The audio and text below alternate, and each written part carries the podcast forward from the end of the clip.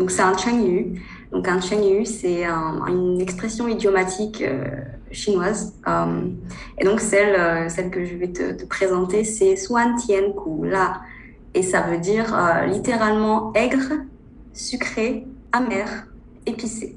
Donc ce sont les saveurs qu'on retrouve dans la nourriture. Et en fait, c'est un proverbe qui euh, symbolise la vie, tout simplement. Parce que la vie peut être parfois et elle peut être parfois amère et elle peut être parfois violente et épicée.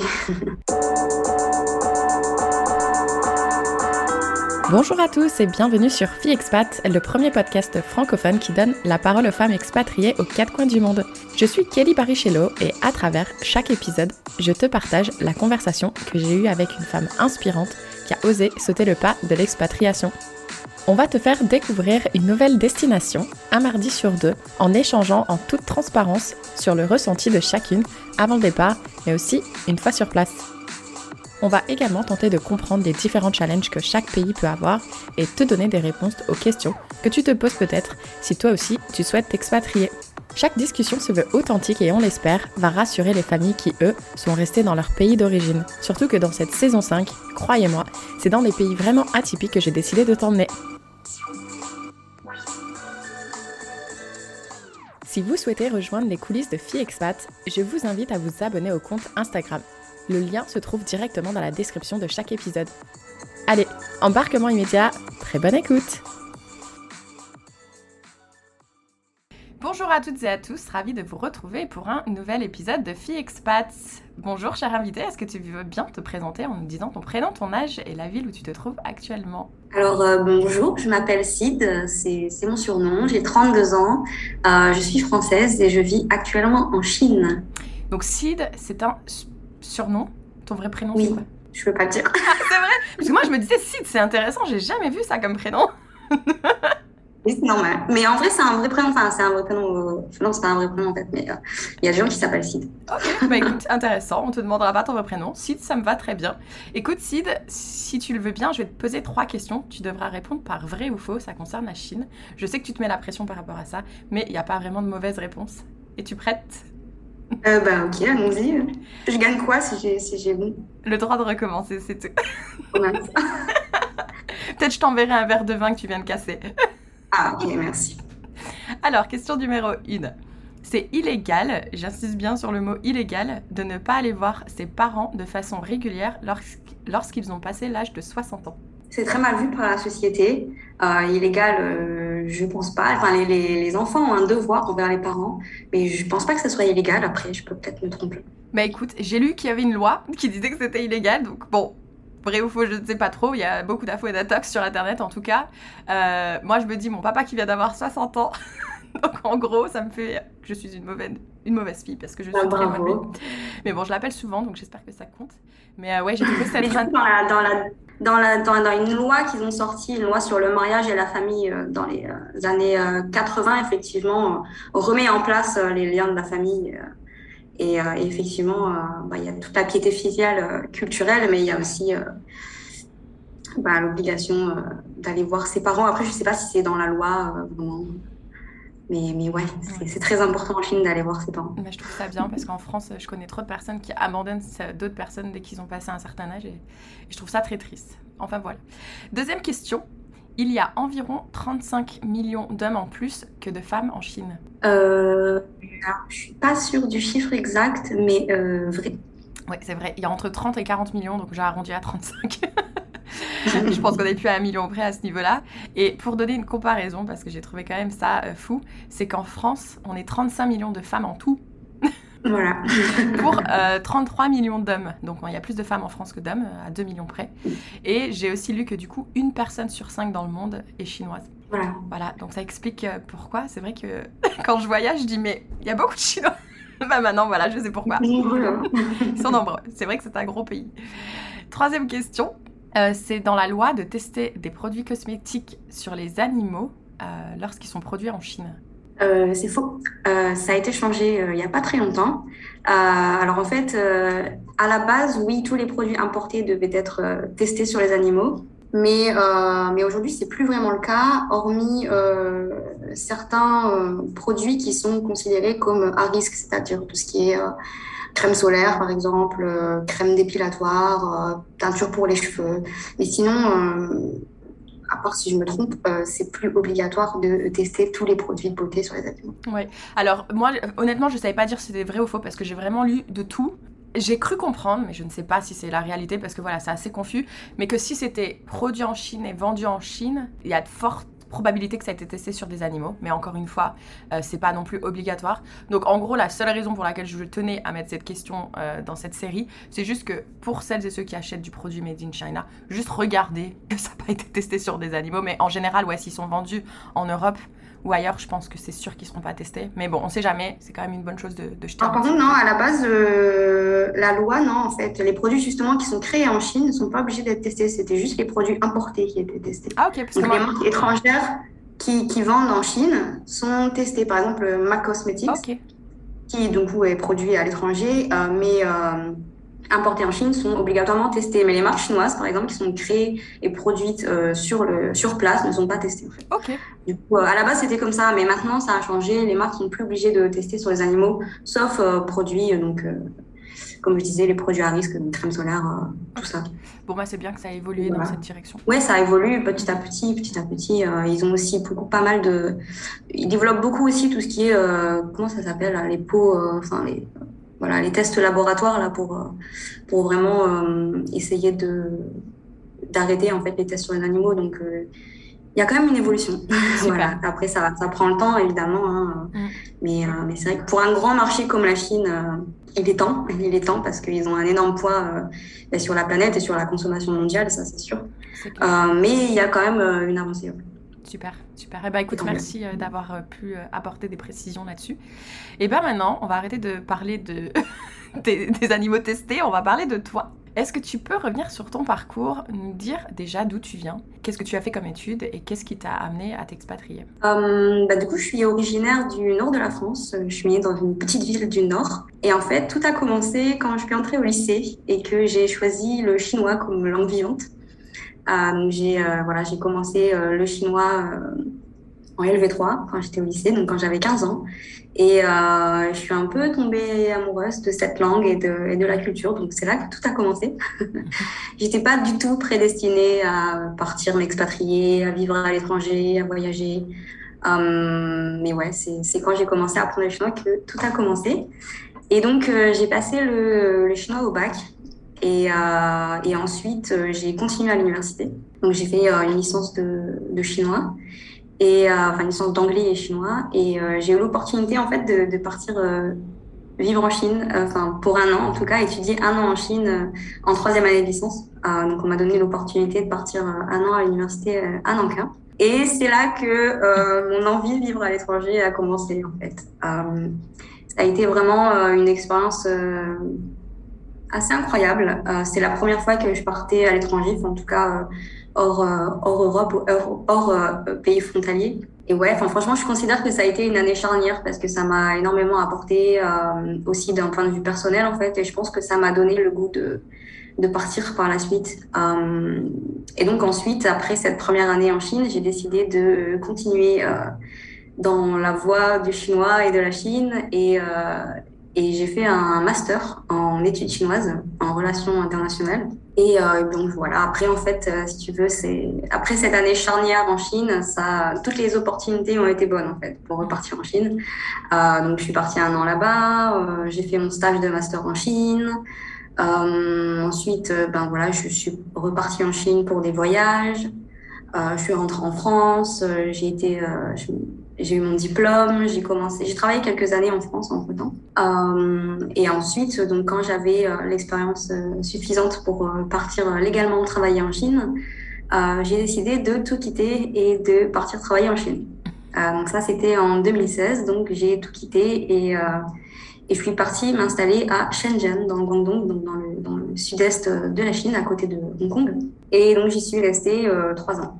Donc quand tu dis que, ah, que, tu étais euh, légalement euh, capable de pouvoir aller en Chine, c'est-à-dire que tu as fait une démarche de visa, de PVT, comment ça se passe? Alors il n'y a pas de, PVT en Chine malheureusement. Euh, et du coup, quand tu veux partir en Chine pour travailler, il faut absolument un visa de travail. Ok. Et pour avoir un visa de travail, il faut donc normalement minimum un bac plus 3 et minimum deux ans d'expérience professionnelle post-diplôme. donc c'est un peu obligatoire en fait, d'avoir de, d'avoir de l'expérience pour, pour partir travailler légalement. Et donc est-ce que tu as pu démarcher l'entreprise depuis la France? Ouais, alors moi au départ je suis partie avec un... J'avais trouvé un job en fait sur internet, comme beaucoup d'étrangers je suis partie pour euh, enseigner, comme beaucoup de gens. Euh, moi, je travaille déjà dans, dans l'éducation, donc c'est pas totalement euh, éloigné de, de, de, mon secteur d'activité, mais, mais ouais, je suis partie pour enseigner le français. Évidemment, ça m'a pas plu du tout, donc au bout de, quelques mois, j'ai lâché l'affaire et j'ai retrouvé un job dans mon domaine, mais, mais ouais, du coup, j'ai tout démarché avant de, partir. Juste pour rebondir brièvement pour l'année où tu es parti euh, en échange universitaire, est-ce que tu te souviens un peu du. Est-ce que tu as eu un culture choc ou des choses qui t'ont, marqué, surprise?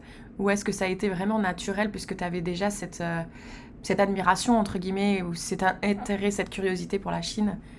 Mm. Bah, c'est vrai que c'est un pays que bah, je connaissais euh, bah, déjà parce que étudié déjà la Chine et le chinois, mais, euh, mais j'y étais jamais allée. Enfin, et donc, euh, entre, tu sais, entre suivre des cours et même suivre des cours de chinois et, euh, et voilà, et, y aller, il y a un fossé mm-hmm. absolument incroyable. Donc, quand je suis arrivée en Chine, je, je comprenais rien déjà à ce qu'on disait et et c'était, c'était vraiment bizarre, quoi. Enfin, je, je, me souviens quand je suis arrivée, euh, j'ai pris l'avion jusqu'à Shanghai et je suis arrivée à Shanghai et je me vois encore avec mes valises euh, au milieu de, de, de, Shanghai et de cette fourmilière humaine et me dire, mais, mais, mais qu'est-ce que je fais là? C'est incroyable.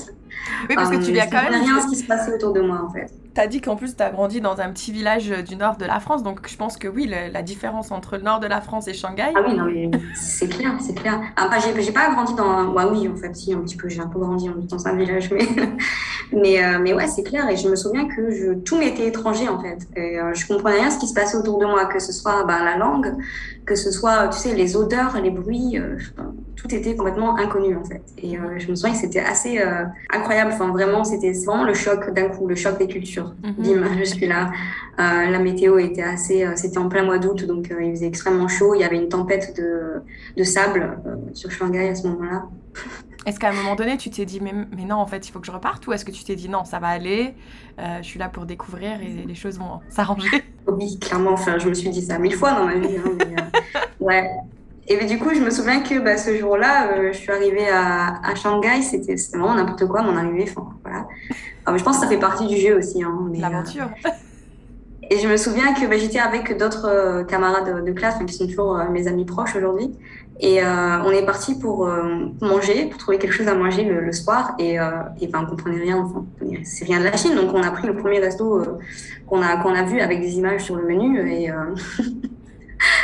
c'était horrible, c'était nul et euh, j'ai détesté et je comprenais rien. Et après, on est passé faire un tour dans le, dans le quartier et je me souviens qu'en fait, on est passé par un marché et, euh, et je me souviens qu'il y avait, bah, c'était un marché, ils vendaient des poissons, tout ça, tu vois, des, des, crevettes, des trucs comme ça. Et, je me souviens que j'étais en sandales et euh, il y avait une marque de jus de crevettes par terre et ça me dégoûtait tellement. Et il y avait une cage avec des crapauds et des serpents dedans et je me disais, mais qu'est-ce qu'ils font là? C'est quoi cet endroit? Donc ne surtout pas arriver en tong euh, quand on arrive en Chine. Bah, ne jamais aller dans un marché euh, en tong déjà, de toute façon, c'est un conseil que je donne. J'adore. À part si vous aimez euh, barboter dans une jus de, jus de crevette. mais ouais, je me souviens vraiment, il y avait des, des, des, serpents et des, des, crapauds dans une cage. C'est quoi cet endroit Et je suis rentrée dans l'hôtel et je me suis assise sur le lit. je me vois encore là. Je me suis assise sur le lit, je me suis dit, hm, bah, ça va être long. Et pourtant, et pourtant, je me dis que tu avais quand même des connaissances de la Chine, du chinois. Imagine une personne qui arrive qui ne parle pas du tout chinois comme moi, une touriste. Ouais, ouais, ouais, carrément, ouais.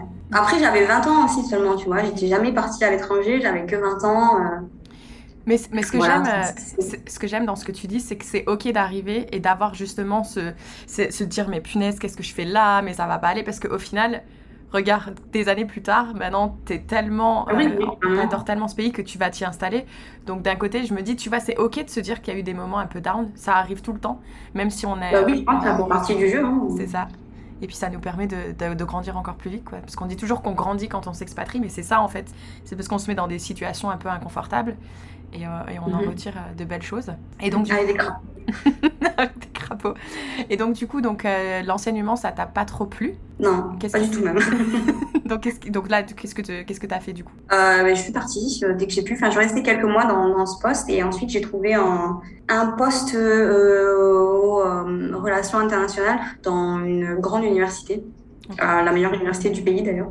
Moi, je travaille dans, dans l'éducation supérieure, donc je, suis, je gère tout ce qui est euh, bah, relations internationales, projets internationaux, partenariats, tout ça admission internationale. Et donc, j'ai trouvé un poste de manager euh, admission internationale et, euh, et j'ai eu, en fait. Et après, euh, voilà, dans la même ville encore. Donc, donc c'est cool, je suis, je suis restée là. Et, et, voilà, après, ça allait carrément mieux, en fait.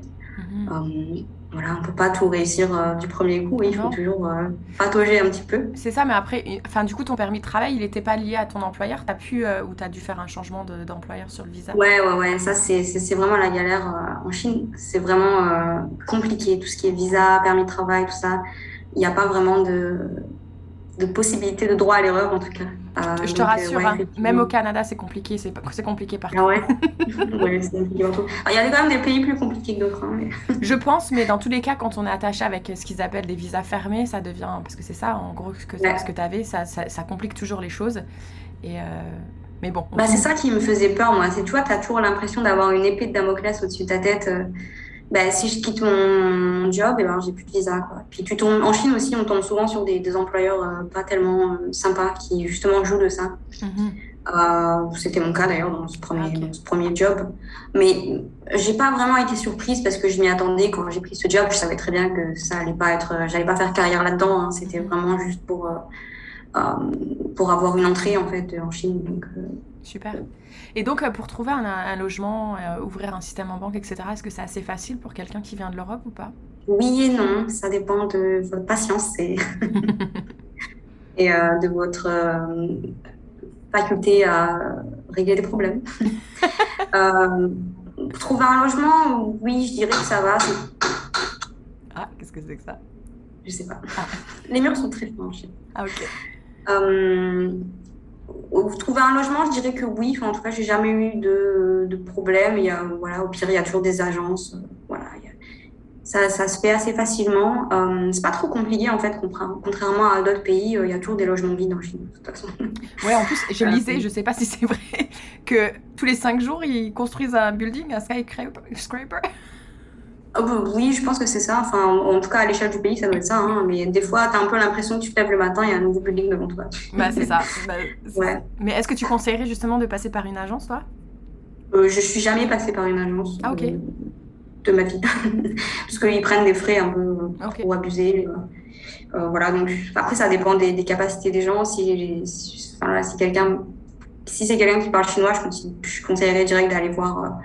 Bah, dans, les, dans les immeubles carrément et puis de demander euh, à l'accueil. En général, il y a des, euh, euh, bah, des sortes d'agences qui sont reliées au, à l'immeuble. Ok. Voilà, ou de contacter les, les propriétaires directement. Ou, voilà. Je sais qu'à Shenzhen, il y avait un, un, mec qu'on connaissait. la majorité des étrangers le connaissaient, je pense, et il s'occupait de trouver des, des logements pour, pour les étrangers.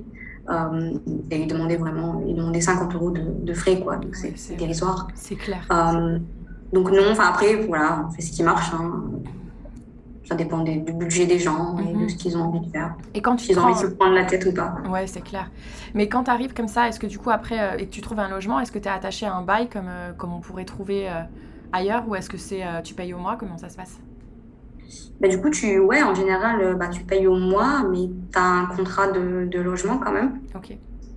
Euh, mais bon, j'imagine que c'est un peu partout pareil. Hein. Tu, donnes, tu, tu, quittes ton logement, enfin, tu, tu, préviens que tu quittes ton logement un mois avant. En mhm. tout cas, moi, c'est ce que j'ai vu. Euh, j'ai jamais eu trop de problèmes avec les logements. Je sais qu'il y a beaucoup d'étrangers qui ont des problèmes avec les logements, qui récupèrent pas leur caution. Ou encore une fois, c'est des, voilà, des, beaucoup de, de, gens qui essaient de se faire de l'argent sur les étrangers, bien sûr. Ouais. Mais j'ai jamais eu affaire à ce genre de cas. Euh. Il y a toujours des personnes malhonnêtes, peu importe le pays où on se trouve. Ah oui, évidemment. Ouais. Surtout quand tu es dans un pays et que tu parles pas la langue, j'imagine que tu te fais facilement arnaquer. Ouais, donc toi, tu dirais le fait que tu parles chinois, quand même, ça t'a pas mal aidé? Ah oui, oui, carrément. Enfin, ne serait-ce que parler un petit peu, en fait. Parce que je, enfin, je le dis vraiment tout le temps, c'est que à partir du moment où on parle un peu chinois, même si c'est pas suffisant pour euh, engager une conversation et pour euh, faire des, des, démarches en Chine, à partir du moment où on fait l'effort de l'apprendre et de commencer à parler un peu avec les gens, leur attitude est complètement différente en fait. Euh, voilà, euh, direct. Enfin, ça montre en fait qu'on fait un effort pour aller vers eux et pour se débrouiller tout seul et euh, voilà qu'il y a un effort vraiment de la part de, de la personne. Et je trouve que c'est vraiment hyper important euh, pour s'intégrer. Mhm. On sera jamais vraiment intégré en Chine, mais voilà, ça fait au moins un effort pour s'adapter et ça montre vraiment aux gens qu'on est là pour essayer en fait. Et je trouve que leur attitude elle change vraiment beaucoup aussi quand on parle un peu chinois. Donc c'est très important. C'est juste que c'est un langage qui est, enfin moi je trouve qui est pas facile à apprendre, même si j'ai jamais vraiment essayé, mais tu vois c'est pas comme euh, ah oui, c'est sûr. Donc, c'est euh, pas la langue que, tu apprends en trois mois. Enfin, voilà, on peut voir, par exemple, un livre pour apprendre euh, l'espagnol en trois mois. tu vas pas apprendre le chinois en trois mois, ça c'est sûr. Mais, mais bon, mais c'est possible, tu fait. Après, au pire, on peut toujours apprendre la phrase Désolé, je ne parle pas chinois, est-ce que vous parlez anglais? Et t'apprends par cœur cette phrase. Mais enfin, même ça sert à rien, personne ne parle anglais, donc ça sert à rien. Ah, bon, ça sert à rien de leur demander. ouais, donc euh, quelqu'un qui parle pas chinois pour s'installer, ça risque d'être très compliqué, quoi. Ouais. Il faut vraiment aimer les challenges, c'est sûr. Mais après, il y a toujours de quoi. Enfin, en fait, la Chine, c'est un pays vraiment où tout est possible et où euh, tout est pratique et où tout est fait pour être simple. Enfin, ça dépend quoi. Mais euh, mais vraiment, tout est fait, tout est simplifié en fait. Donc, euh, donc je dirais que c'est quand même faisable. Mhm. Et est-ce que la vie est chère par rapport euh, au salaire? Euh, Ça dépend. Ça, vraiment, ça dépend des villes. Ouais, c'est tellement grand. À Shanghai, par exemple, c'est extrêmement cher. À, Shenzhen, c'est aussi extrêmement cher. là où je suis, c'est pas cher du tout. Donc vraiment, je dirais que ça dépend. Ça, vraiment, ça dépend des endroits en fait. Ok. Euh, du coup, il y avait une question aussi que je voulais te poser par rapport euh, à la Chine, parce que comme tu le sais, on voit beaucoup dans les, dans les infos, les choses comme ça, qu'il y a pas mal de choses qui sont interdites, telles que Facebook par exemple. Euh, mhm. Mais du coup, quand on vient de, de, la France, où quand même on n'est pas habitué à ce genre de choses, comment on fait pour justement s'adapter à ça? Eh ben, on installe un VPN avant de partir. Donc c'est Malheureusement, il n'y a pas vraiment de, de, solution en fait. À part ça, voilà. Mais ouais, effectivement, de toute façon, c'est simple enfin, tous les sites qu'on et tous les, les, réseaux et tous les, euh, les apps qu'on utilise en Europe, elles n'existent pas en Chine. Donc, euh, ok.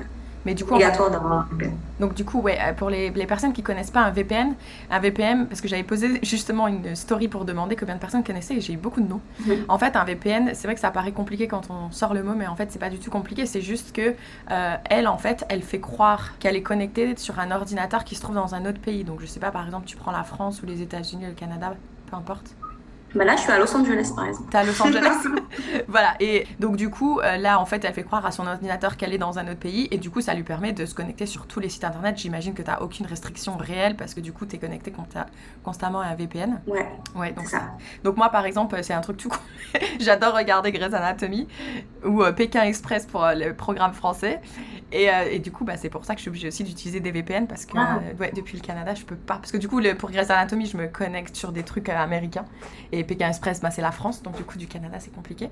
Et d'ailleurs, je vais faire une petite parenthèse, je mettrai dans la description du podcast, mais j'ai réussi à négocier euh, avec NordVPN un, un, discount pour les auditrices de Fixpat. Wow. Je sais pas si tu connais, mais, euh, mais bref, je mettrai toutes, les, toutes les infos parce que du coup, tu as 30 jours gratuits si tu veux tester. Puis au final, ça coûte que 2 euros par mois, un truc comme ça. Donc c'est vraiment dérisoire comme tarif. Euh. Enfin bref, petite parenthèse fermée. en termes de téléphone portable, etc., est-ce que toi, tu as gardé ce que tu avais en France ou est-ce que tu t'es vraiment mis aux normes chinoises? Non, j'ai gardé, enfin, j'étais pas en France avant, mais, ah, mais ouais, du coup, j'ai gardé mon, j'ai gardé euh, mon, téléphone. Euh, ouais. D'ailleurs, on va refaire un petit retour en arrière, du coup, parce que oui, tu as retrouvé un travail euh, qui t'a beaucoup plus plu, mais tu es quand même reparti, c'est ça? Oui, alors c'est vrai que je me suis arrêtée, attends, je me suis arrêtée à... J'étais à Shenzhen pendant trois ans. Mhm. Euh, et donc, euh, c'est une expérience qui m'a euh, beaucoup plu et qui a été extrêmement enrichissante. C'était ma première expérience, ma vraie expérience d'expatriation. Enfin, expérience d'expatriation, je veux dire, où je travaille à l'étranger. Mhm. et, et, ça a été extrêmement enrichissant, en fait, vraiment, que ce soit au niveau perso, au niveau pro, au niveau culturel, linguistique. Voilà. C'était vraiment une super expérience. mais en 2019, donc trois ans plus tard, j'ai décidé de quitter la Chine il n'y avait pas vraiment de, de, problème ou quoi que ce soit. Hein. C'est juste que j'avais envie de, de, voir ailleurs et d'aller ailleurs. et donc, je suis partie m'installer au Royaume-Uni et principalement en Écosse. Voilà. Donc, je suis partie vivre en Écosse euh, donc de septembre 2019 à mars 2022. Voilà, ouais, donc deux ans et demi. Ouais. Alors, tu sais quoi, moi je crois que je vais commencer à, donner un nom à ça. Je vais l'appeler le syndrome des trois ans. Parce que c'est aussi bien moi que d'autres femmes expats avec qui j'ai parlé. J'ai l'impression qu'au bout des trois ans, où tu vois, on a, on a vraiment beaucoup évolué sur tous les plans, comme tu l'as dit, pro et perso. Mais au bout de trois ans, voilà, on, recommence à avoir un peu cette routine où on a l'impression qu'il faut mhm. qu'il y ait du changement. Et c'est soit on change complètement de job, on fait une reconversion pro, soit on change complètement de pays et de job. Enfin, c'est vraiment, on peut aller dans les extrêmes. Ce que je trouve intéressant pour toi, c'est comment tu es passé de la Chine à te dire, je vais aller m'installer au Royaume-Uni. c'est complètement random, euh, c'est pas du tout euh, prévu. Enfin, j'avais envie d'aller au Royaume-Uni parce que, bah, du coup, comme, comme je disais, je, travaille dans l'éducation supérieure et euh, donc, je suis euh, spécialisée euh, Chine. Et, et, du coup, au Royaume-Uni, c'est un peu plus développé en fait, avec les universités, les institutions, tout ça. Donc, j'avais l'idée de, de, partir au Royaume-Uni, parce que c'est vrai qu'en France, c'est un peu, c'est moins développé. Et, et j'ai trouvé un job en Écosse, donc lié à la Chine. Et voilà, c'est déjà la fin de la première partie de ce témoignage. Libre à toi si tu as le temps de pouvoir écouter la suite. Je te l'ai déjà mise en ligne. Si tu n'as pas le temps, je comprends parfaitement, c'est pour ça que je te l'ai coupé à un endroit et on te retrouvera plus tard pour la suite de son témoignage. Et n'oublie pas de t'abonner à la chaîne FiExpat si tu ne souhaites rater aucun épisode. C'est gratuit et c'est disponible sur toutes les plateformes de podcast en un seul clic. À très vite